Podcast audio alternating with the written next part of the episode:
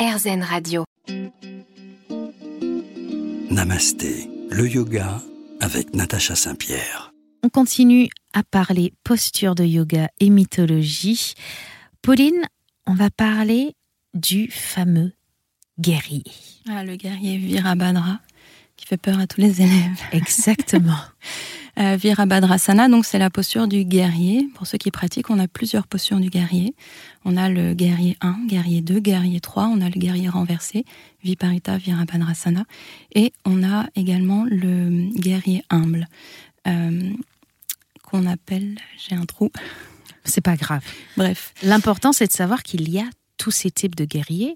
Et encore une fois, on ramène ça à notre propre être. On a toutes ces, ces forces-là à l'intérieur de nous à cultiver puisqu'on a besoin de chacune d'entre elles. Exactement. Et il faut savoir que la posture du guerrier Virabhadra euh, est, euh, fait euh, écho à une très belle, euh, un très beau morceau de la vie de, de, Shiva. Donc il faut savoir, Shiva, le grand dieu, j'en ai parlé tout à l'heure, c'est, on pourrait dire un peu le dieu hippie dans, dans son accoutrement. il a les cheveux en bataille, il a un serpent autour du cou, il est habillé avec une peau de bête, il a parfois le visage couvert de cendres, il vit dans la montagne et il a un trident. et Shiva tombe amoureux euh, de euh, Sati, euh, la, la, déesse Sati. Sauf que le père de Sati n'est pas trop d'accord avec cette union-là, puisque Shiva n'est pas le gendre idéal. Il est colérique, il est dangereux et il est très mal habillé. Et il est destructeur. Et il est destructeur, exactement. Il faut savoir que les colères de Shiva sont, sont mémorables. Et donc, euh, le beau-père de Shiva organise une énorme fête. Il invite tout le monde, sauf euh, sa fille et son gendre. Donc Sati décide d'aller à la fête organisée par son père et elle est humiliée par son père et par ses invités. Et euh, folle de douleur, elle s'enflamme et, et, elle meurt. Et euh, Shiva est euh, furieux, il rentre dans une colère destructrice et donc il arrache une de ses mèches de cheveux et de cette mèche de cheveux euh, apparaît un, un guerrier furieux, furieux qui s'appelle Virabhadra. Et Virabhadra arrive directement à la fête et il tue le beau-père de Shiva. Suite à cela, Shiva s'enfuit dans la montagne et il décide de rentrer en méditation euh, pendant des milliers d'années.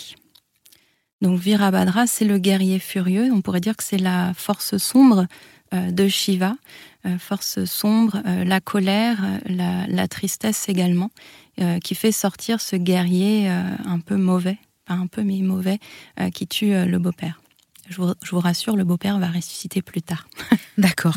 Est-ce que quand on pratique ces postures du guerrier, quand on est dans la posture du guerrier 1, 2 ou 3, euh, on doit imprégner notre posture de notre colère intérieure?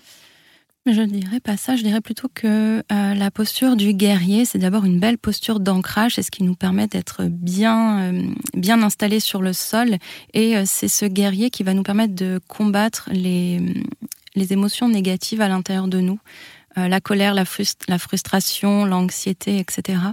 Euh, je le verrai un peu plus comme ça. Je ne vois pas un guerrier en me disant je dois être bien dans cette posture en, en ayant une émotion négative comme la colère. Euh, c'est plus le guerrier qui symboliserait le, la lutte contre cette colère.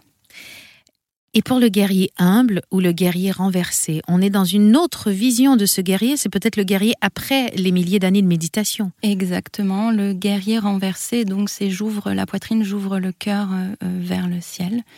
Euh, j'avais aussi une autre, euh, j'avais une professeure qui nous avait dit que c'était au moment où le, sabre se lève, également dans les airs, le guerrier humble, Bhakti Virabhadrasana, j'ai retrouvé le terme, euh, c'est le guerrier qui s'incline vers la terre.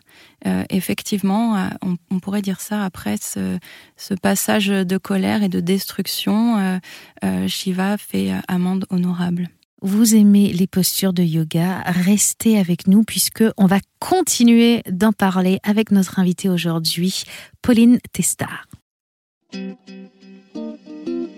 Namasté, le yoga avec Natacha Saint-Pierre. De retour dans cette émission où on parle de mythologie avec l'invité du jour, Pauline Testar. Et on disait en tout début d'émission qu'il y a trois groupes de postures quand on les nomme.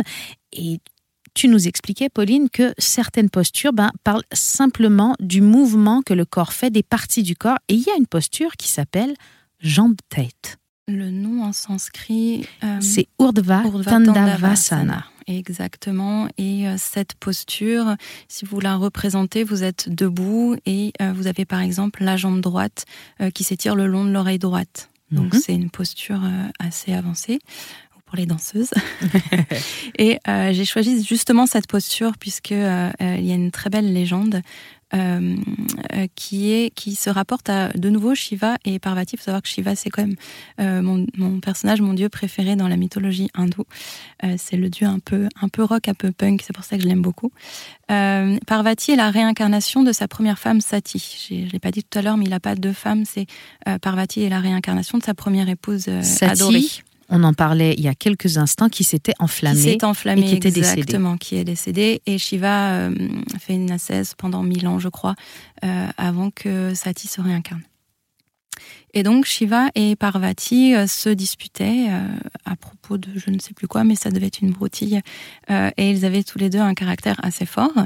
et il faut savoir que Shiva lui dit euh, je parie que tu ne sais pas faire ça, euh, que tu ne sais pas monter euh, le pied vers ton oreille. Et donc Shiva montre la posture à, Parvati. Et pendant qu'il montre cette posture, une de ses boucles d'oreilles tombe sur le sol. Et Parvati attrape la boucle d'oreille avec ses orteils et monte sa jambe le long de l'oreille pour accrocher la, la boucle d'oreille. et donc Shiva est bluffé devant l'astuce de son épouse. Selon toi, quelle est euh, la, finalité de, cette, euh, de cette légende? Qu'est-ce qu'elle essaie de nous enseigner? C'est une très bonne question, Natacha. Euh, je dirais qu'il ne faut pas se fier aux apparences et rester humble dans sa pratique. puisque la personne qui est face à nous, par exemple, peut également évoluer dans sa pratique. On n'est pas parfait et l'élève peut dépasser le maître. Et je pense que c'est ça, euh, Shiva, c'est, on l'appelle le roi des yogis. C'est le yogi, le premier des yogis.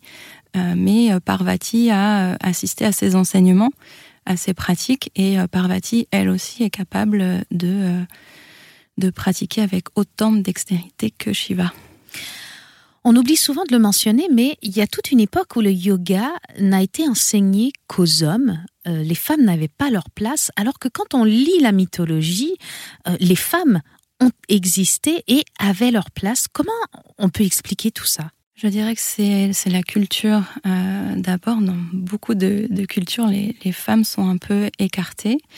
Et euh, je lisais hier, justement, dans le livre sur les dieux de, d'Elmas, dont je parlais tout à l'heure, euh, que c'est vrai qu'au début de la euh, proto-histoire, euh, il n'y a aucune déesse, il y a très peu de déesses, c'est des déesses mineures, campagnardes un peu, et que lorsque l'hindouisme commence à naître, à émerger, c'est là où, où les grandes déesses apparaissent. les, les grandes déesses qui sont associées à un dieu, puisqu'elles représentent leur énergie qu'on appelle la Shakti. Et on retrouve donc cet équilibre entre euh, Shiva et Shiva Parvati, entre euh, le masculin, le féminin. Et euh, il faut savoir que qu'on soit masculin ou féminin, on a chaque parcelle à l'intérieur de nous. Donc chaque dieu masculin a une énergie féminine qu'on appelle sa parèdre, qui va être une déesse et qui représente son énergie féminine. Merci beaucoup pour toutes ces histoires. Notre émission arrive déjà à sa fin. Promets-nous Pauline, de revenir nous en raconter d'autres. Merci euh, Natacha. L'année prochaine, on sera ravis de t'accueillir. Avec grand plaisir, j'ai d'autres histoires euh, dans mon sac à vous présenter. Merci à tous de nous avoir suivis et je vous dis à la semaine prochaine sur RZN Radio, dans Namasté évidemment.